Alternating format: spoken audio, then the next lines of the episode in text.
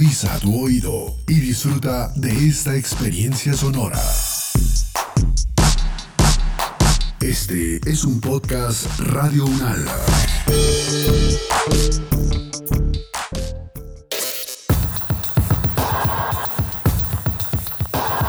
Universo Sonoro.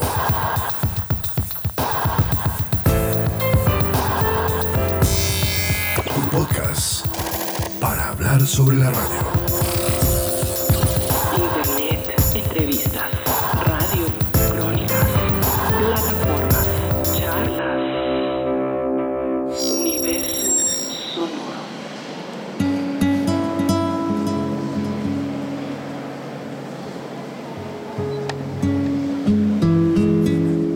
Tenemos el lujo hoy de hablar, de dialogar con alguien que se presta para la charla y que sabe del manejo de la palabra. Tenemos a Gustavo Álvarez Gardiazabal en el universo sonoro. Muchísimas gracias. Un cordial saludo a tantos oyentes que ustedes tienen y que se reproducen en esas redes que ahora nos cogieron ventaja.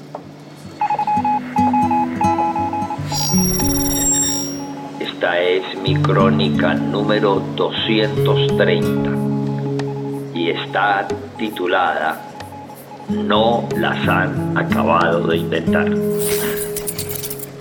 Maestro Gustavo, ¿el podcast le cogió ventaja a la radio? Si es posible, yo eh, mantengo un podcast diario y pues eh, eh, lo reproduzco en Twitter, en Face y en YouTube.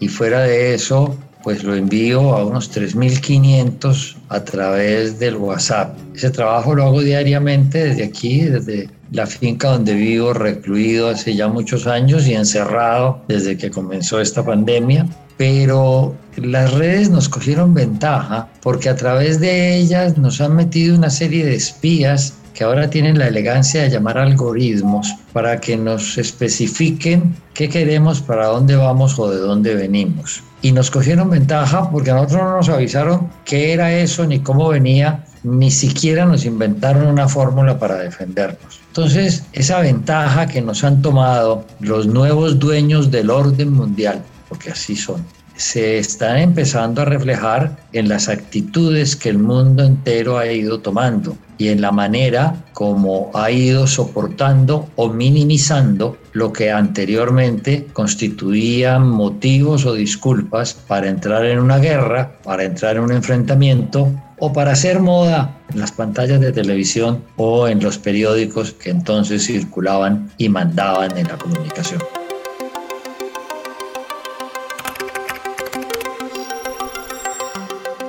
Todavía colmado de amigos y de datos y de información. A usted le cabe el país en la cabeza, ¿no? Eso dicen, la verdad es que no le gusta a mucha gente que me quepa, porque tengo la capacidad de analizar los detalles mínimos de quienes nos gobiernan, quienes nos proponen o quienes no- nos quieren gobernar o administrar. Puedo hacerlo porque vivo informado, pues no solamente por tantos amigos que me pasan datos, como por investigaciones en donde yo sí les tomé ventaja al manejo de redes. Y yo puedo estar al tanto de muchos de los elementos constitutivos de la noticia en distintas partes del mundo y por adelanto. Y a veces sé que hay algunos que no los van a titular en los medios de comunicación de este país, entonces los saco en mis espacios pequeños de Twitter y de Face para que la gente se entere eso me sucedió hace unos días cuando fui la primera persona en salir a comentar y a criticar las camas antisexo que los japoneses resolvieron acomodarle a los eh,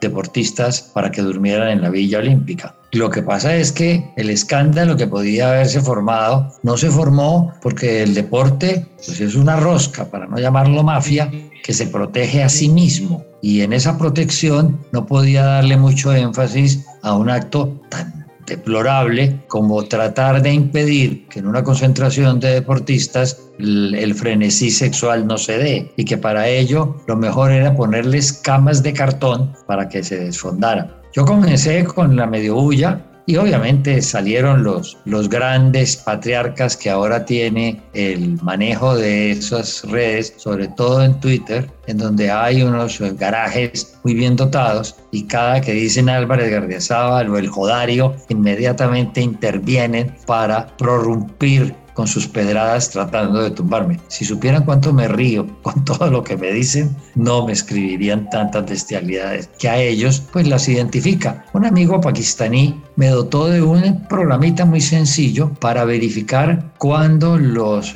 Twitter que me ponen provienen de esos garajes. Claro que en Colombia sabemos que hay uno que le pagan 3.500 millones al año que está manejado por la presidencia de la República. Y desde allá pues vienen bastantes de ellos. Y curiosamente le dicen a uno desde qué país tienen el servidor. Obviamente no está en Colombia. Algunos no entendimos cómo usted se inició en la Universidad Bolivariana de Medellín para estudiar ingeniería química. De eso hace ya años 62 del siglo pasado, es decir, que tenemos por lo menos 60 años en ese oficio. Yo pertenecí a una familia de un paisa entucador y trabajador que la vino a sudar y a conseguir con qué educarnos, y de una madre humanista, hija del librero de mi pueblo, que tenía tendencias artísticas y las hacía sentir. Pero mi padre, muy práctico, así pues pudo conseguir el dinerillo con el cual nos levantó, dijo, el que siga cultivando el campo seguirá siendo pobre. Él había venido a sembrar arroz a estas tierras. Y la generación siguiente de los hijos míos no puede seguir dependiendo de un... Eh, una renta que genera pobreza. Los campesinos seremos campesinos a lo largo de la historia y a lo largo de cualquier lugar del mundo. Necesitamos que estudie lo que viene enseguida, que es la evolución industrial. Se va a estudiar ingeniería química. Bueno, yo era un chico obediente, no hay la menor duda. Y en esa obediencia, pues finalmente terminé matriculándome, bueno, pasando el examen de admisión, pese a venir de un colegio provinciano donde ni siquiera había biblioteca, como era el Colegio Salesiano de Tuluá, y pasé en un eh, elegante sexto puesto entre 50 que admitieron en ingeniería química en la Bolivariana. Fue una razón de obediencia. Por supuesto, me encontré la fórmula para poder salirme de ella.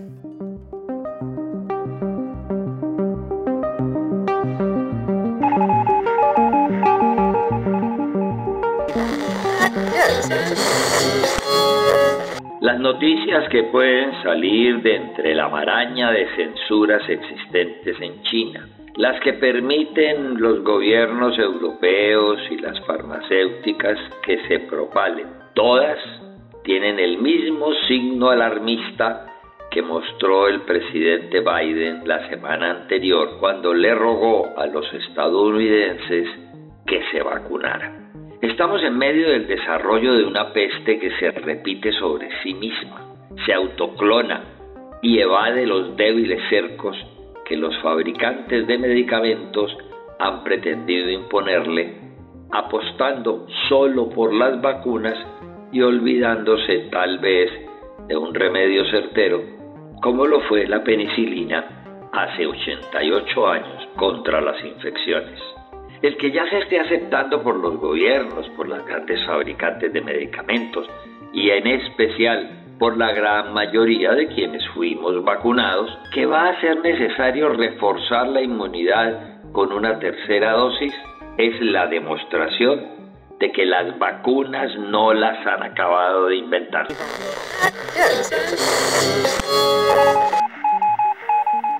¿No le hace mucha falta a usted las clases, tener alumnos, como estuvo en esa universidad en Pasto, como estuvo tanto tiempo en la Universidad del Valle? La verdad es que cuando salí de la universidad, yo soy de determinaciones radicales, dije que prefería vender papas en la galería de Tuluá que seguir siendo profesor universitario.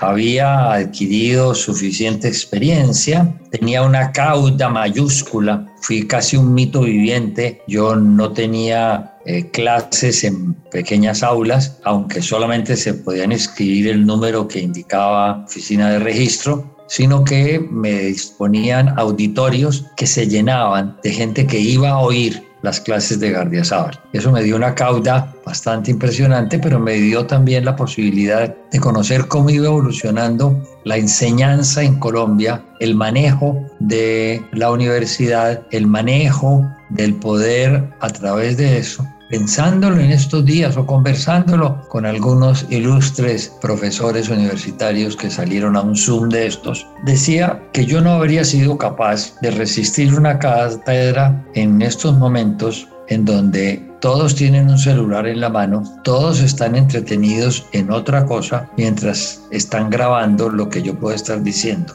esa falta de comunicación que es muy decimonónica, pero sobre la cual yo me eduqué, sobre la cual ejercí la cátedra, pues se ha perdido y debe ser desesperante. Y yo sería absolutamente incapaz de llegar a una dignidad de esas. ¿Se volvió usted el hombre mediático? No, yo lo que he sido es práctico. Y entonces he tratado de que todos los medios que tenga a mi disposición para poder hacer conocer mi pensamiento desde la escritura hasta esta transmisión por Zoom, desde la televisión hasta la radio en la que manejé, me fue muy bien, me deleité muchísimo en esa luciérnaga con Peláez, fueron 10 años maravillosos de mi vida. Todo eso me permite sentirme cómodo y en la medida en que uno va envejeciendo, va encontrando que la felicidad no está ni a la vuelta de la esquina, ni en el florero que uno siempre ha llenado, creyendo que se ve muy bonito. Entonces la paso bien y gozo haciéndolo y además gozo sabiendo que la gente o se emberraca o me sigue o me aplaude. ¿Cómo hace usted para envejecer con tanta dignidad? Primero, siguiendo tratamientos médicos muy exquisitos y en lo que soy muy estricto. Yo tengo una falla cardíaca desde hace 30 años y la he ido administrando con decencia, aunque ahora con un poco de afán porque no se está portando bien. He tenido otra serie de problemas de salud y eso me obligó a una disciplina en el manejo alimentario y de bebidas que la sigo con asiduidad y además con conciencia y razonabilidad y eso me permite poder llegar a este punto donde he llegado en las condiciones que a usted le causa alguna impresión. ¿Qué le faltó a usted hacer en la vida? Yo no hice metas, yo no fui un tipo de metas, no fui un tipo de propósitos. Cuando se podía soñar despierto, antes de que llegara esta pandemia, pues obviamente uno todavía soñaba despierto, como lo hemos hecho todos los novelistas, todos los artistas pero desde que comenzó la pandemia y no pudimos soñar despierto, porque nunca sabemos el inmediato mañana cómo va a ser, ni cómo esto ha ido evolucionando, ni cuántas cosas hemos tenido que suprimir, pues ya no hay ese derecho a la imaginación. Por eso creo que el arte y la literatura fundamentalmente van a modificar su caminado en los próximos años. Vamos a estar frente a unos productos elaborados de manera diferente y de pronto insaboros, incoloros y aún inodoros.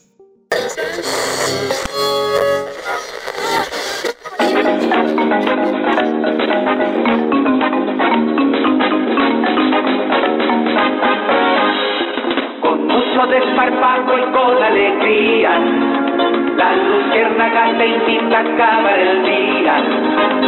Ya pégate a tu radio, que viene la ficción con ese inquieto elenco que solo maneja el señor director. La luciérnaga es parte de tu vida. Después de cada jornada te saca una sonrisa. La luciérnaga, la luciérnaga, con luz Hernández es el señor director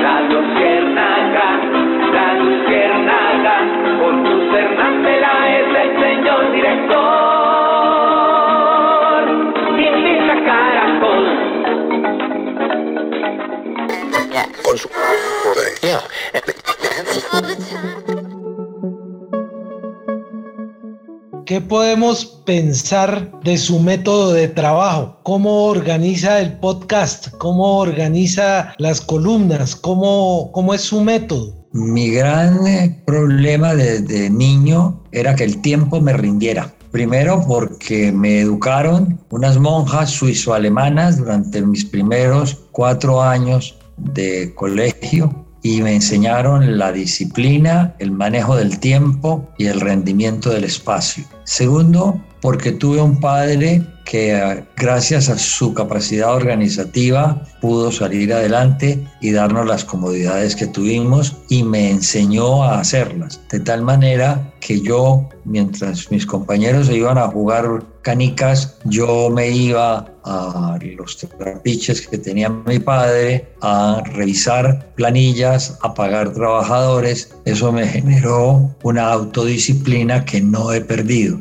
manejo el día aún en esta vejez que no es jubilada, una vejez tranquila, lo manejo para que me rinda, para que por lo menos no esté generándome dudas como Einstein entre espacio y tiempo, porque de pronto me voy por alguna de, de esas fisuras y quién sabe en qué universo vaya a salir. Entonces me rinde el tiempo desde muy temprano en la mañana hasta el final de la tarde, cuando ya por la edad, por la serie de medicamentos y por seguramente el cansancio que se va acumulando, me siento muy rendido y entonces he tratado de eliminar casi todos los compromisos después de las seis de la tarde para no quedar mal y quedarme espabilado y no dormido cuando me estén conversando. ¿Es mejor escribir y opinar que ser político? No, es, no necesariamente, porque hay veces en que haber sido político acerca a quienes hemos tenido pretensiones de estudiar, manejar, escribir, contar y ejercer el poder. Y esa atracción del poder no se pierde, creo que ni cercano a la tumba. Entonces, la política hacia ese nivel puede permitir que uno tenga un determinado goce tenga una determinada advertencia. Es lo que a otros lleva a establecer diferencias entre el Gardiazabal literato y el Gardiazabal político. Soy el mismo. Lo que pasa es que en la uno me ha ido bien, en la otra he ganado muchísimos lectores, pero en ambos campos me han dado garrote miserable desde hace más de 60 años estoy acostumbrado a esa garroteada. ¿Sintió la muerte de Horacio Serpa? No, porque yo borré muchos eh, cassettes de, mi, de la película de mi vida. ¿Y por la embajada americana tampoco tiene odios? No, no, no, por el contrario, cuando a Cortuluá y a la clínica de Tuluá las metieron en la lista Clinton, yo logré hacer algunas citas con gente de la OFAC para poder hacer las explicaciones que ellos necesitaban. Yo lo único que sigo pensando es que Colombia no ha perdido su oficio de colonia de los Estados Unidos y como tal le obedece y hace tonterías, como hemos visto en los últimos años, que las están repitiendo con frecuencia. Gina Parodi intenta retirarse definitivamente del Congreso. No. Estoy decepcionada, María. La enfermedad a la que estuvo, eh, fue víctima y sus cirugías en los Estados Unidos durante dos meses en un hospital le hicieron pensar eso. Bueno, es mejor retirarse a tiempo. La segunda, señor. La licitación de las cárceles se cayó porque la fiscalía interceptó teléfonos y consiguió demostrar que se habían aliado los cotizantes famosos. ¿Los qué? Los cotizantes. Ah, ya, ya. Los participantes en la licitación. Esa la de la seguridad. Averígüese por una de alimentación en las cárceles que también se cayó. Muy bien. La Corte Suprema se inhibe para investigar al médico Jorge representante a la Cámara por Antioquia, sí. a quien le habían abierto investigación por parapolítica.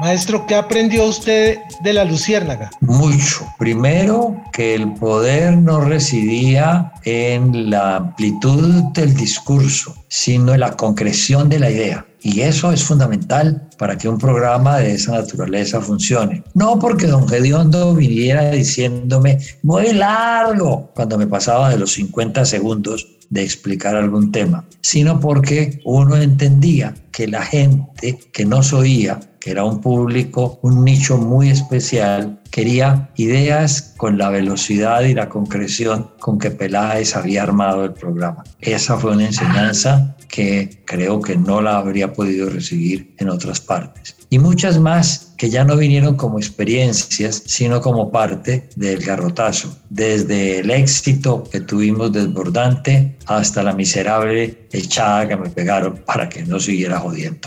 ¿Usted extraña la luciérnaga o no? Yo las páginas de mi libro las paso y no las repaso. Por ahí estuve, digo que fue un periodo muy feliz de mi vida, muy satisfactorio, que dejamos una huella que todavía nos persigue tanto a Peláez como a mí, pero ni me arrepiento de las equivocaciones o aciertos que he tenido, ni añoro lo que he perdido miro la vida frente al presente y antes, como le decía hace un rato, soñaba con el futuro. Ahora ya no nos permiten eso. ¿Cómo va su Tuluá? Creo que mal, porque ese Tuluá de mi libro, Las guerras de Tuluá, que ahora ha vuelto a coger cauda, sigue estando muy latente. Es una ciudad sobrecargada de extorsionistas, una ciudad sobrecargada de asesinos que no han olvidado su oficio y combinan una cosa con la otra y pasan los periodos y pasan los dueños o se llega al momento en que ahora ya son anónimos quienes conducen el malestar tulueño y eso pues obviamente repercute en la calidad de vida que se tenga y en la zozobra que se está sembrando.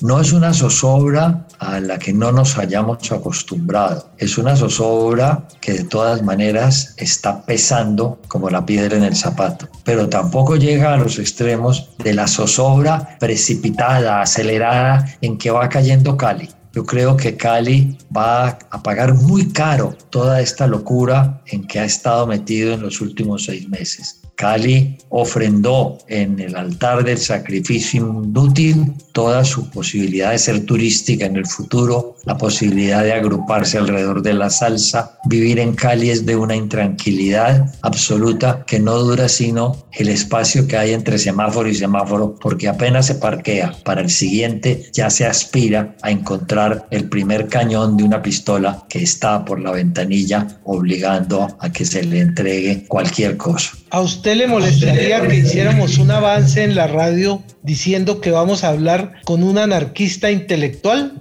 Faltaba, si gusta, se lo hago ya.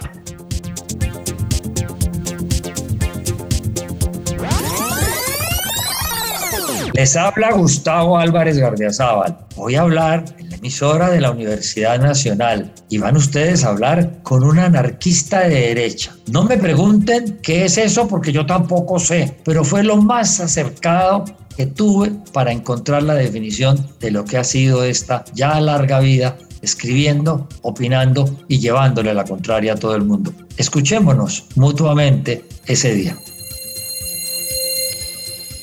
¿Cuánto puede costar esa descripción que acaba de hacer? Usted sabe que en los medios casi todo es pago. Yo afortunadamente todavía regalo hasta mis libros. Mire, le cuento una anécdota.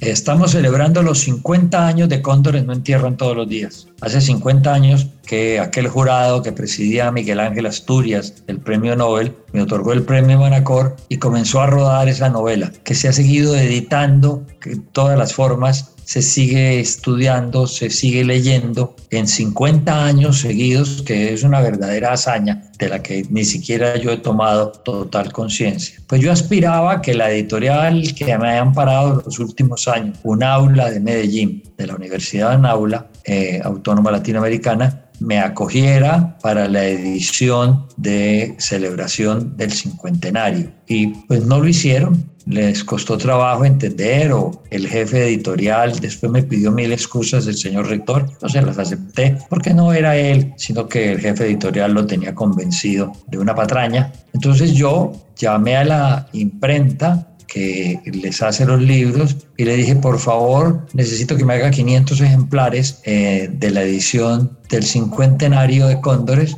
que sean pastados en papel eh, de 175 gramos, en letra grande, que tengan una cajita, una edición que sea muy bonita. Yo la pago y yo la regalo. Porque a la universidad, pues creo que a un aula, creo que le quedó grande la celebración de los 50 años de Cóndores. Y eso que ellos son los dueños absolutos de los derechos, tuve que pedirles permiso para hacer la edición, porque yo por escritura pública entregué todos los derechos para quitarme encima el problema de los editores. Y ni siquiera de eso se dieron cuenta. Ahora, ¿por qué lo hice? En un desespero cuando los de Editorial Panamericana fueron a renovar contrato hace seis años de la edición de Cóndores que venían haciendo hacía mucho tiempo y me pusieron en el contrato que había que cambiarle de título a Cóndores. Entonces yo dije, no, si es así, hasta aquí llegamos, no hay disculpa. uno no puede sentarse a esperar un editor que sea estúpido y que quiera cambiar un título que ya es una marca nacional.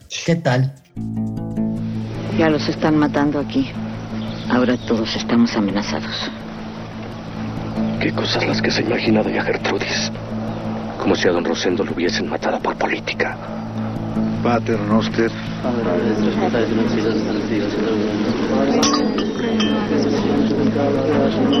Le aseguro que estas son cosas de los godos.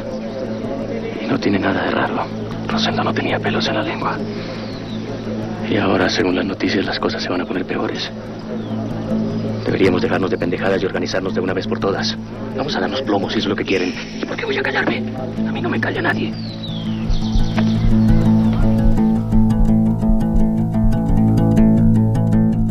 Su misa no ha terminado, ¿cierto? Espero que ya estén tocando el requiem. Maestro Gustavo Álvarez Gardiazabal, un gusto haber estado usted en las emisoras de la Universidad Nacional de Colombia. Qué bueno haber tenido esta charla.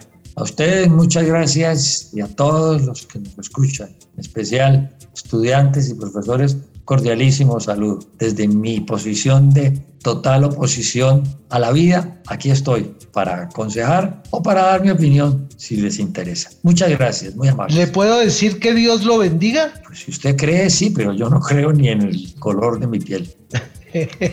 Muchas gracias. Suerte.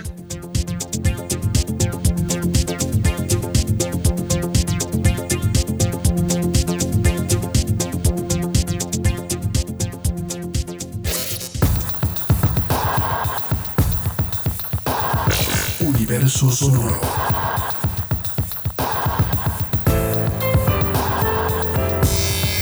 Un podcast para hablar sobre la radio.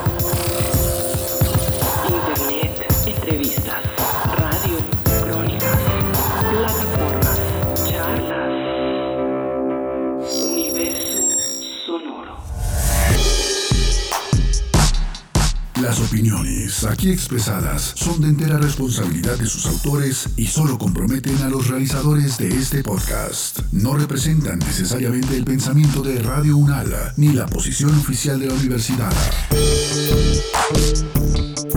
Este y otros podcasts en nuestro sitio web podcast.unradio.unal.edu.co.